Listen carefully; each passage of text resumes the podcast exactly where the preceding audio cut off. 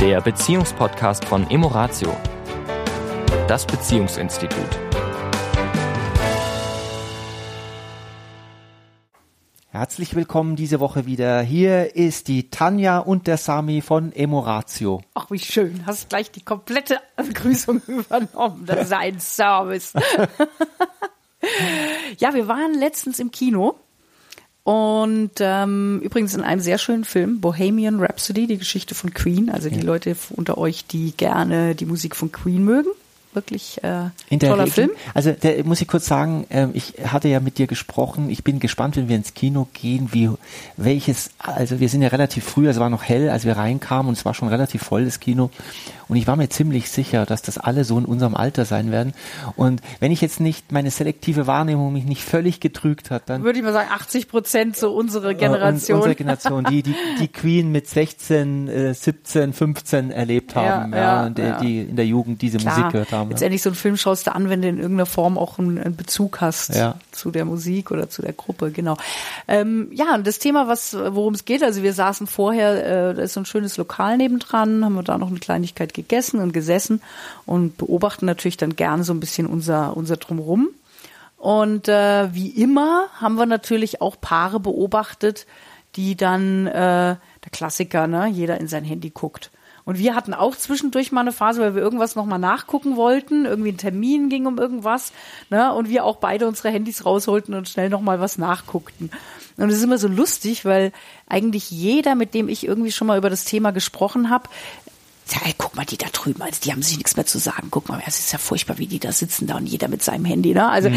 äh, wenn jeder mal ehrlich ist, äh, haben wir solche Kommentare über andere doch mit Sicherheit alle schon mal irgendwie abgegeben. Also ich habe es definitiv und ich und, äh, zu, und ich, uns selbst äh, mhm. erstmal an die eigene Nase fassen, mhm.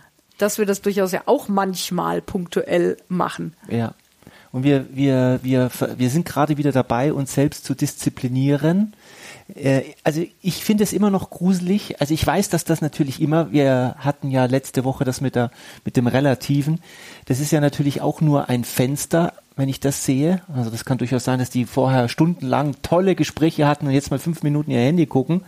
Also das ist vielleicht relativ, aber ich gebe zu, dass der, der Anblick von zwei Menschen, die in einem schönen Restaurant sich nebeneinander oder gegenüber sitzen und äh, in ihre Handys gucken, dass mich das gruselt. Also das ist also der überhaupt der Anblick, also ihr müsst ihr wirklich, also macht euch mal den oder macht dir mal den Spaß, wenn du in, in der Straßenbahn oder auch im, irgendwo sitzt, ja, ähm, und jeder, die Menschen da alle in ihre Handys starren. Ja, was du sagst, also nicht nur bei Paaren, die an einem Tisch sitzen, mhm. sondern ich finde überhaupt mhm. Diese, diese, dieser Anblick von Menschen, die völlig weggebeamt Mhm. Wie so hypnotisiert, als wäre so das Handy K, die Schlange in, in Dschungelbuch. Mhm. Und ähm, ist so ein angenehmer Aspekt, ist, was wir jetzt öfter machen, einfach die Handys zu Hause zu lassen, wenn wir auf den Weihnachtsmarkt gehen oder ins Kino gehen oder mit dem Hund gehen. Es einfach gar nicht mitnehmen. Mhm. Ich habe nämlich einen Artikel gelesen, dass wirklich nur das hilft, also man hat untersucht, ja. dass wenn das Handy dabei ist, selbst wenn es auf Flugmodus oder Vibration sowieso, aber selbst wenn es auf Flugmodus gestellt ist, Aufmerksamkeit zieht. Ja. Und nur wenn wir wirklich sagen, nee, es liegt zu Hause, äh, uns wirklich ein Stück weit befreien können von diesem Sog und diesem, ah, ich könnte es vielleicht doch mal gucken. Ja, ich war letzte Woche ähm, in der Klinik. Es ging um ein kleines Mädchen, das ähm, Entwicklungs also von der Entwicklung her zu spät äh, hinterherhängt. Wir haben ein Gespräch geführt mit der Mama, weil die Mama, kommt aus einem anderen Kulturkreis, muss ich dazu sagen, ähm, hat eigentlich nie mit dem Kind gespielt, weil sie weiß nicht, wie Spielen geht. Die Mama weiß nicht, wie Spielen geht. Also sie kann das nicht. Und wir haben ihr gezeigt, wie man mit einem Kind spielt. Um das aber zu machen, haben wir sie ein paar Mal beobachtet, wie sie mit ihrem Kind spielt. Und sie spielt mit ihrem Kind immer, indem sie Anweisungen gibt, was das Kind machen soll. Und zwischen dem, was das Kind macht, guckt sie, guckt in, ihr, sie, oh guckt sie in ihr Handy. Oh Gott, wie grausam. Und äh, das ist zwar jetzt grausam, ähm, das würden wahrscheinlich der 99 Prozent unserer Zuhörer auch zustimmen. Allerdings, bevor wir den Stab über diese Frau brechen, dürfen wir uns selbst an die eigene Nase greifen. Nicht in diese Extremitäten, nicht mit nicht so stark. Allerdings wir tun das wahrscheinlich auch. Und ich erlebe es nun mal auch in der Familie bei uns. Als unsere Kinder noch klein waren, hatten wir ja diese, diese No Electronic äh, Devices Ecke, unsere, unser Esstisch. Unser Esstisch, wo kein Handy, kein Radio, kein Fernseher, kein iPod, Laptop und ich weiß nicht, was es noch alles gibt. Es war einfach, und zwar ohne Ausnahme. Und das ist auch zu Besuchszeiten, ne? Jetzt Ja. kommt ja bald Weihnachten. Ja. Und da wird das auch so sein, ne? Ja. Wenn, wer am Esstisch sitzt, Ja. äh, egal ob fertig mit Essen, wie auch immer, wenn wir da noch sitzen und reden, dann sind die Handys weg. Ja, weil diese Geräte doch unsere Aufmerksamkeit von dem Partner, von der Familie, was auch immer da ist, wegzieht. Und das Ergebnis darf uns schon klar sein. Das Ergebnis ist, dass die andere Seite, also wenn ich jetzt in mein Handy schaue oder es neben mich nur hinlege, während ich mit dir rede, sage ich dir mit einer Sprache, mit einer anderen Sprache als die verbale Sprache, du bist mir zwar wichtig, ich bin ganz gerne mit dir zusammen, aber mir ist schon noch auch wichtig, dass ich den Rest auch noch mitkriege. Das heißt, ich teile dich mit jemand anders noch in diesem Moment. Und das ist nur eine Entscheidung, die wir treffen müssen. Will ich das oder will ich das nicht? Wenn ich es nicht will, kann ich es wegtun.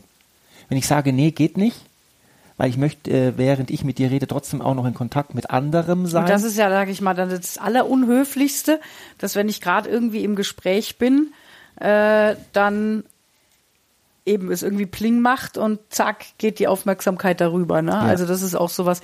Also glücklicherweise habe ich das jetzt so im Freundeskreis wenig, aber ich glaube, das würde ich mir auch, da würde ich sagen, du dann, wenn das so wichtig ist, dann go for it. Aber dann bin ich mal raus.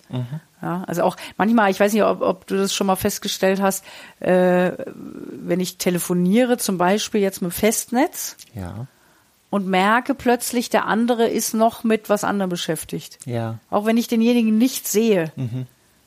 Es ist einfach spürbar, wenn die Aufmerksamkeit weggeht. ja. Ich hatte jetzt vor, vor, naja, schon ein bisschen länger her, vor drei Monaten ein, ein Coaching mit einer Frau am Telefon. Und ähm, ich hatte mich schon gewundert, weil wir reden ja schon über Themen, da geht's äh, über die Beziehung und über Traurigkeit und und und. Und ich merke, dass irgendwie, es ist ja interessant, dass, die, dass das spürbar ist.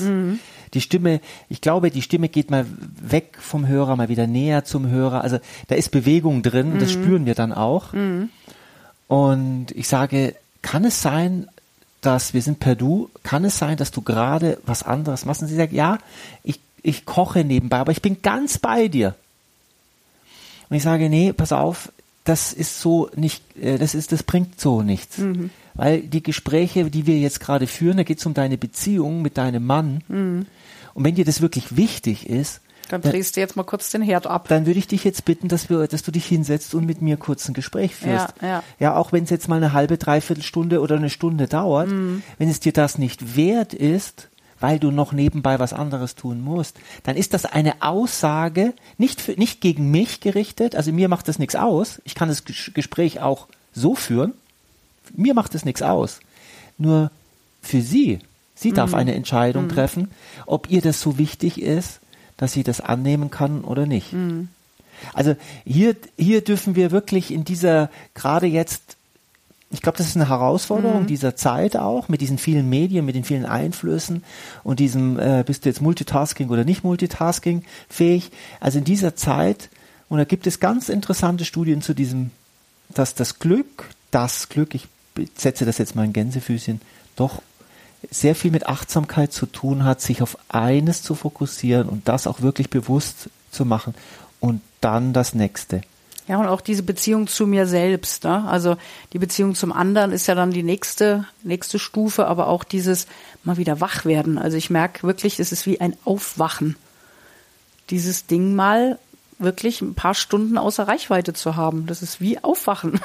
Also probier das mal aus. Leg's mal wirklich bewusst eine Stunde weg und geh mal raus. Fahr mal in die Stadt, äh, geh mal spazieren irgendwas, wo du normalerweise das Handy immer dabei hättest, lass es zu Hause und probier es mal aus. Also du wirst die Welt wieder ganz anders wahrnehmen.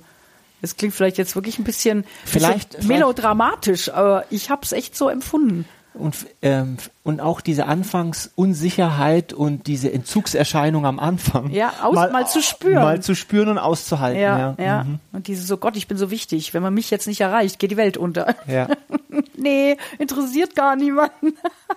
Da fällt mir jetzt wieder der Satz ein, der ist schon uralt, ich weiß, der ist mit Bart, aber ich sage ihn trotzdem, vielleicht hilft er dem einen oder anderen. Nur Diener sind stets erreichbar. Sehr gut. Also bist du ein Diener oder ein Herr? oder eine Dame? In diesem Sinne. Eine schöne Woche euch, euch. noch. Bis dahin.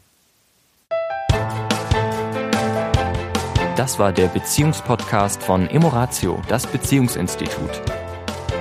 Weitere Informationen zu unseren Seminaren und Paarberatungen finden Sie im Internet unter www.emoratio.de.